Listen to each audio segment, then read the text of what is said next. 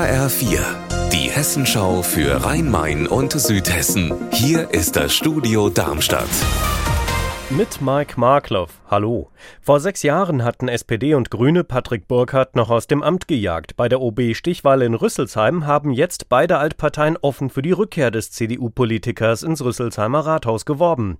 Mit Erfolg. Mit 58 Prozent der Stimmen setzte sich Burkhardt gegen Herausforderer Steffen Jobst von der Wählervereinigung Wir sind Rüsselsheim durch. HR-Reporter Raphael Stübig. Wie kommt es, dass SPD und Grüne eine Wahlempfehlung für einen Christdemokraten abgegeben haben? Sie haben betont, dass Burkhardt mit seiner Verwaltungserfahrung die geeignete Person für den OB-Posten sei. Sie haben sich aber auch offen gegen Jobst ausgesprochen, weil der die Stadtgesellschaft spalten würde.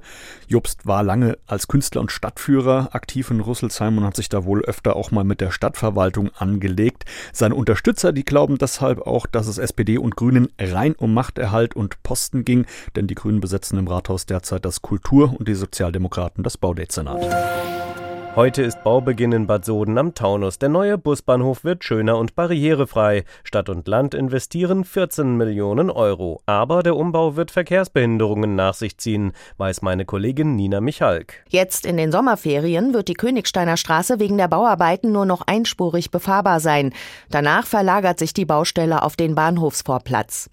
Die Busse fahren dann von der Königsteiner und Salinenstraße ab bis 2025. Dann gibt es in Bad Sohn am Taunus aber einen frisch renovierten Busbahnhof mit begrünten Dächern und elektronischen Anzeigen. Die Stadt Hanau will kreisfrei werden, also den Main-Kinzig-Kreis verlassen. Jetzt hat der Kreistag dem sogenannten Grenzänderungsvertrag zugestimmt. Heiko Schneider, wie geht's jetzt weiter?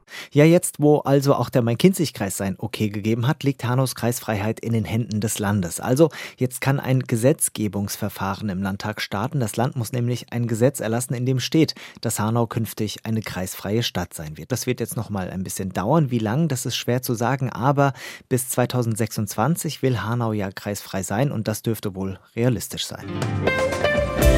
Unser Wetter in Rhein-Main und Südhessen. Es ist heute überwiegend freundlich. Bei Werten um aktuell 23 Grad in Fränkisch-Krumbach im Odenwaldkreis. Ihr Wetter und alles, was bei Ihnen passiert, zuverlässig in der Hessenschau für Ihre Region und auf hessenschau.de.